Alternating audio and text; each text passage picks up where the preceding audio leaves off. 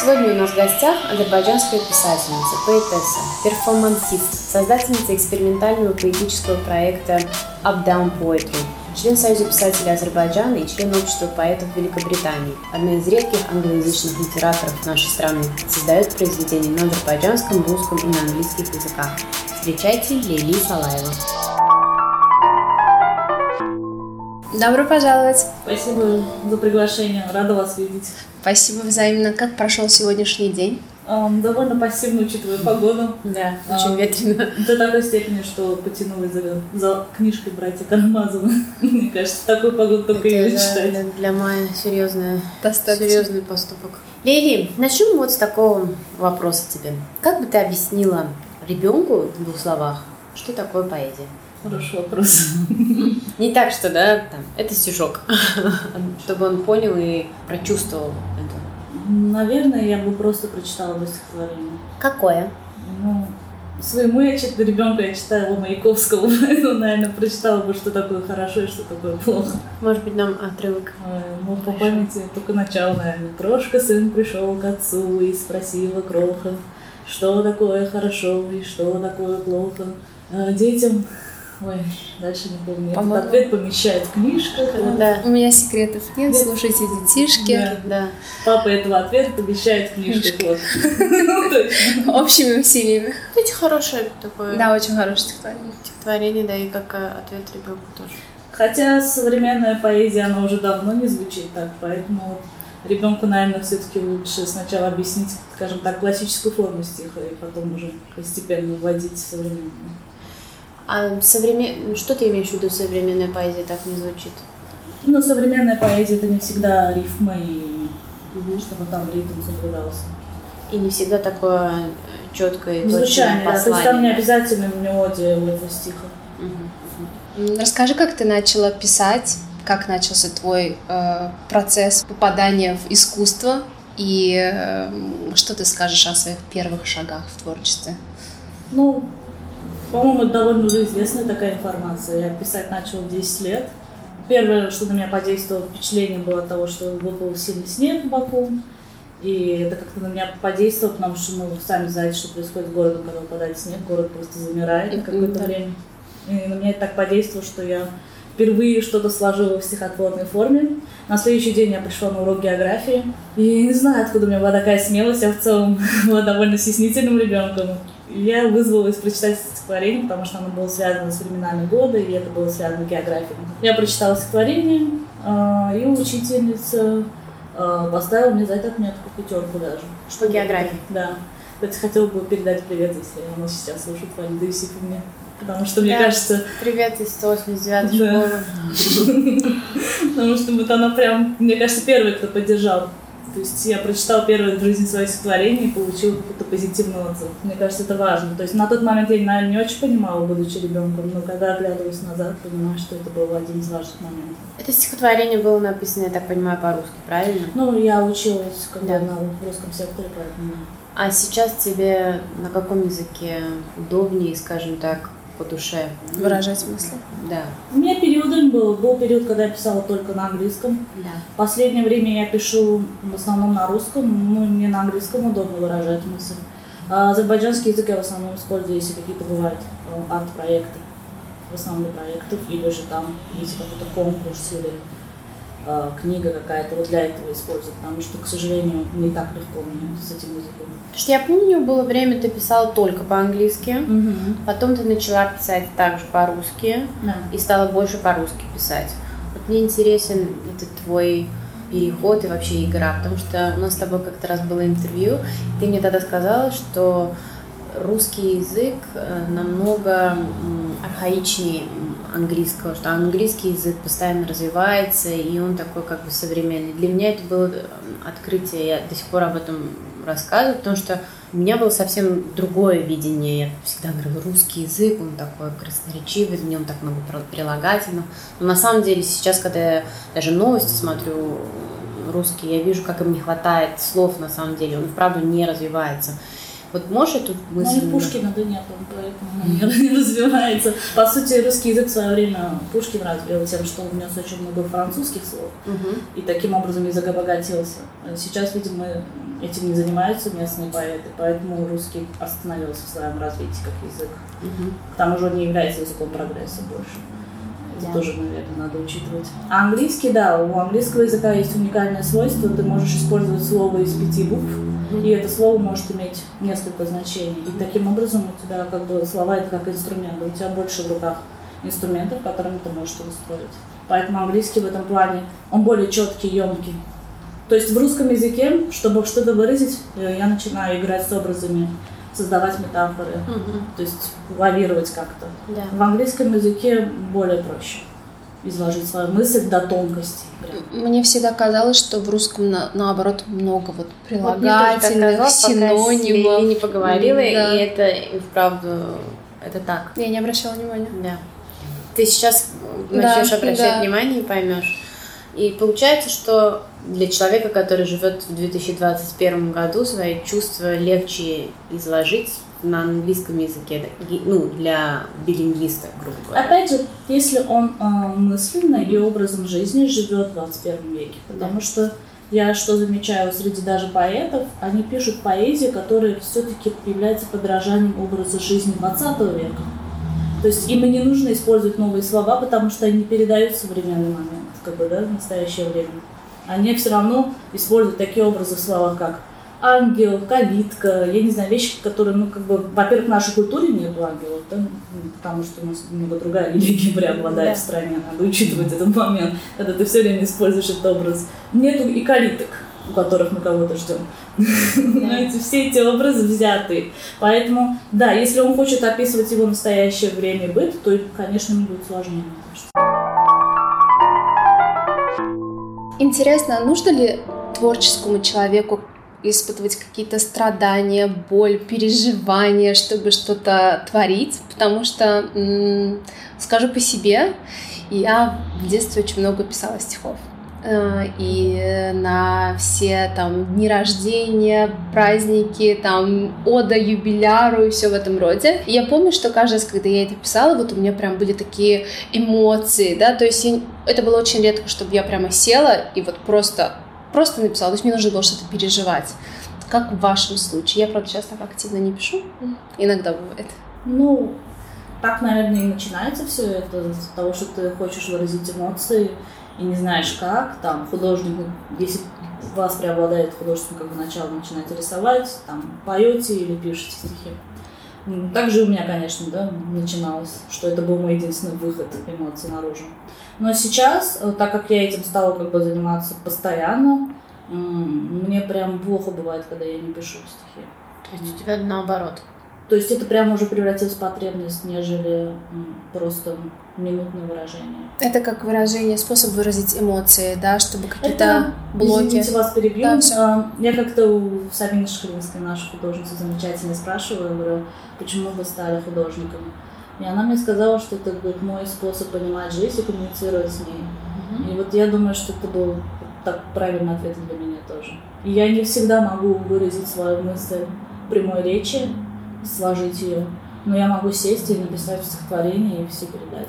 То есть мне просто вот интересно, Да. получается то, что изначально, когда написание какого-то стиха да, происходит, это не бывает так, что как меня поймут окружающие, будет ли это актуально или нет, а именно как выброс эмоций на бумагу, да, больше. Мне вообще все равно, как меня Мгм. поймут другие. То есть, если это не, если не стихотворение написано специально для какого-то там дела, Да. проекта, то в целом это я просто, да, как бы выражаю себя, свое я. И дальше уже, естественно, я не уникальна в этом мире, и не единственная, кто также чувствует и видит мир, соответственно, находятся еще те люди, которые со мной разделяют это видение. А что тебе нужно, чтобы написать стихотворение? Обязательно. Без чего ты не обходилась? Чаще всего, вот возвращаясь к эмоциям, а, мне нужен конфликт. Мгм. какой-то внутренний конфликт с какой-то ситуацией или с чем-то, или же испытать какие-то приятные эмоции. То есть это не только, допустим, Негатив. какого негатива, то это обязательно испытанные эмоции. Ну и самое главное, первая строчка стихотворения. Чтобы Она, должно если она родилась, то да, дальше пойдет. Если она не родилась, тишина. Кстати, у меня то же самое было. Ты можешь сидеть и полчаса просто смотреть на бумагу и не знать, с чего начать. И только как ты напишешь первую строчку, все, у тебя там прям льется, ты даже не успеваешь за своими мыслями. Но самое интересное, ты никогда не знаешь, к чему тебя приведет Да. стихотворение. Концовка тебе заранее неведома.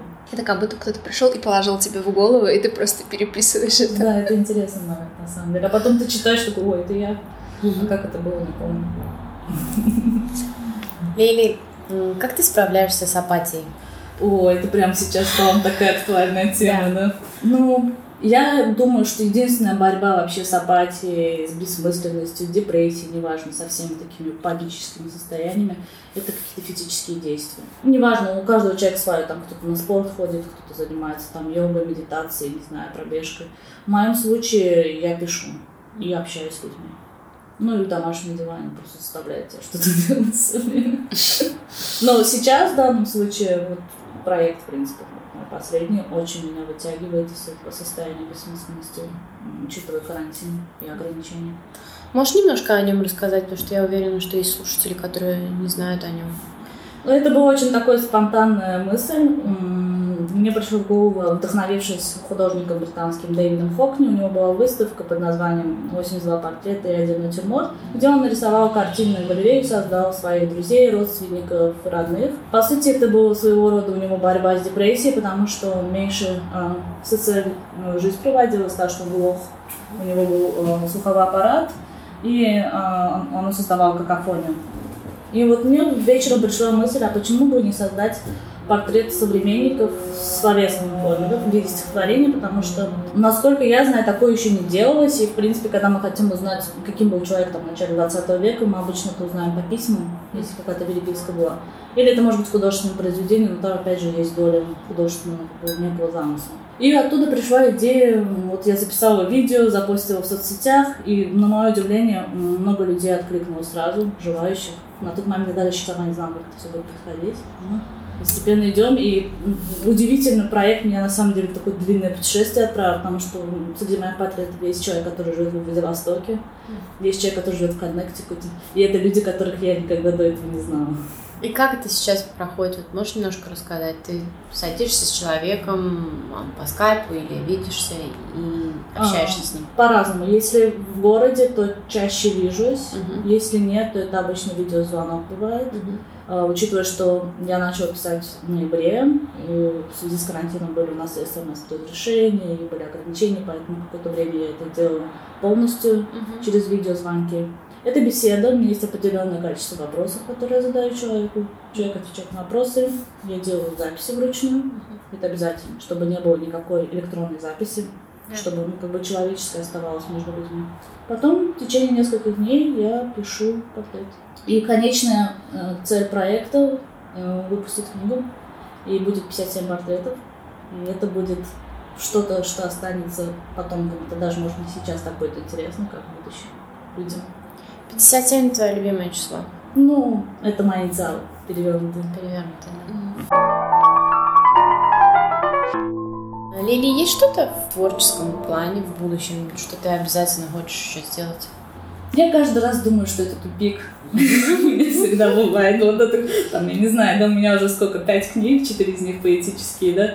Каждое написание книги это так все, я закончилась, это конец, нечего писать, это. И каждый раз опять что-то начинается. Поэтому пока что я сейчас в этом проекте и работаю как бы вот все мое внимание связано с, вот с этой книгой. И дальше я... То есть у меня есть какие-то идеи, которые я хотела бы, чтобы притворили жизнь, но это не, не цель как такова, что вот следующим этапом я буду этим заниматься. Но я не знаю, какая тема будет в следующей книге абсолютно.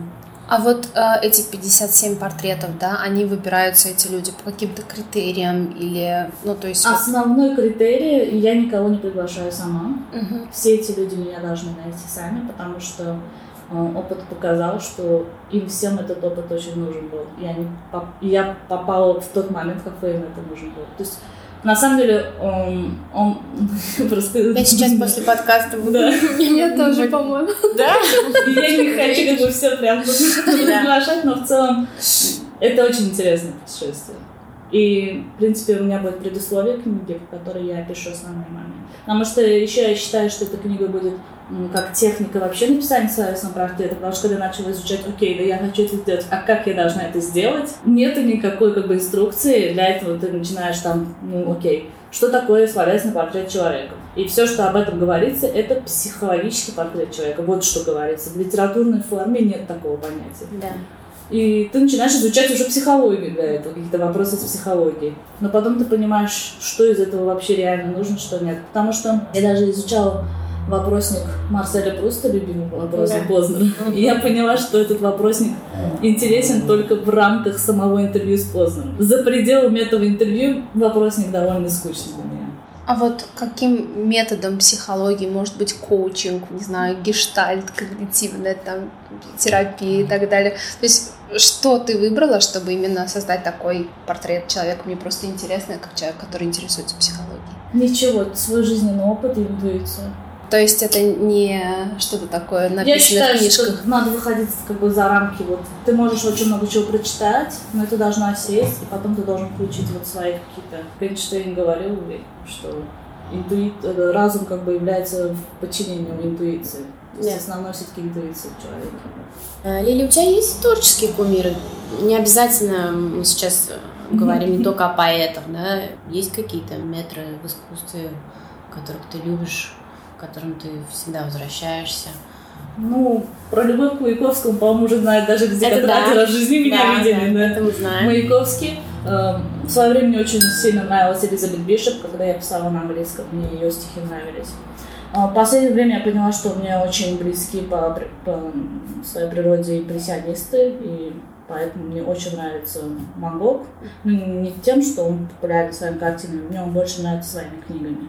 Точнее, письмами. Мгм. Оттуда как бы больше вдохновения чер- чер- черпаю. И Хокни, потому что он для меня тоже импрессионист. Ну Я да, как- в какой-то степени, да. Да. И плюс в Хокне меня вообще поражает, что этот человек, ему сколько там уже 80 лет, он каждый раз генерирует новые идеи. Вот, вот, вот это просто потрясающе. То есть если человек не остается в каком-то своем одном направлении, он постоянно что-то, что-то придумывает. Несмотря на возраст, он все равно может быть впереди многих молодых художников. Спонсором сегодняшнего нашего выпуска является карго-компания iDostum. iDostum доставляет ваши онлайн-покупки из Турции сразу вам домой или на любой другой выбранный вами адрес без дополнительной оплаты. Не теряйте свое драгоценное время в очередях для получения своей посылки. Ссылку на компанию мы оставим в описании. Хотелось бы спросить, что ты сейчас читаешь? А, Или, или за последнее время прочитала? Вот последняя книга, которую я прочитала, это был как раз письма Ван Гога и своим друзьям. Мы недавно И- тоже читали это Зина. Да, год назад. Ну, Недавно И совсем. еще я приобрела тоже интересную книгу э, на английском она. Э, Винсент и книги, на которые на него повлияли пока он в каждый период его жизни. Мгм. Тоже интересно было. и что-то оттуда взяла себе на Ну, вооружение. Я пока ее понемножку так читаю, не, не сразу проглотила, то есть я буду еще возвращаться к ним. Мгм. На необитаемый остров сколько бы с собой взяла бы Книг. Маяковского? Маяковского. У меня один есть, э, я не знаю, ты, наверное, видела эти специальные издания маленькие, Да, книжки я его разноцветные. Да, да. Вот я, у меня его прямо у к- прикроватной тумбочки, он прям в первой полке лежит. Вот его бы и взяла. А, интересно насчет вот вдохновения. Мы уже, в принципе, коснулись этой темы так. Но, ну, скажем, бывает такой период в жизни, когда вообще ничего не вдохновляет, а, ничем не хочется заниматься, и ты думаешь, что ну, все оставлю, вообще не буду заниматься поэзией. Было ли такое вообще в жизни? Какие-то Было, было. Я помню это четкие было. Значит, я сидела в Старбаксе в Москве, в Камергерском переулке, даже могу точно сказать. Я сидела и писала на английском стих, и я понимала, что он не идет, и я такая, ну все, я завязываю с поэзией. Бывают такие периоды. А кто больше всех поддерживал на, во время этого всего периода становления? Как? Меня и семья всегда поддерживала, и друзья поддерживали. На самом деле в этом плане проблем не было. Ну, за исключением того, что когда я была подростком, папа мечтал, чтобы я лучше писала стихи, чем я писала на тот момент. Тот момент был, конечно. Илья, знаешь, что еще интересно тебя спросить? У тебя есть основная твоя работа, которая э, к поэзии не имеет никакого отношения. Как у тебя получается держать баланс вот между работой? Не обязательно да, сейчас говорить, что это конкретно, но факт то, что это не очень творческая работа, скажем так. Ну, кстати, как да, это... мне вот интересно самое, потому что я как раз-таки я финансист, mm-hmm. и ну, я ушла просто, да. Это бывает очень редко, когда я на отдыхе, и там моя голова не загружена цифрами, mm-hmm. я могу сесть и что-то написать. Или же это должно быть какое-то такое событие в моей жизни. А в целом писать я перестала. Хотя, в принципе, неплохо получалось. Ну, вот для меня писать это не момент того, что я хочу делать или нет. Вот это для меня, я говорю, как это уже как necessity, как ну, что-то, что я должна сделать, даже если там мир переворачивается, то есть я могу за пять минут что-то там написать даже в рабочее время. Но работа мне помогала всегда дисциплиной. Угу. И мне кажется, каких-то успехов я добилась именно потому, что творческие люди в целом страдают от отсутствия этой дисциплины. А в моем случае вообще бизнес-видение, потому что, ну, вот структура рабочая, все это мне на самом деле помогло перенести в творческую среду. И плюс мне нравится, когда там в течение дня у тебя мозг такой очень четко работает по одной теме, а потом ты можешь дать себе полную свободу. И... Хорошая разрядка, да? Да, то есть мне этот баланс наоборот нравится, потому что у меня был период жизни, когда я думала, окей, там мне кто-то из друзей говорил, что ну ты свое время губишь 9 там, до 6 в офисе, почему бы тебе не уйти и полностью не заниматься да, тем, что ты любишь заниматься.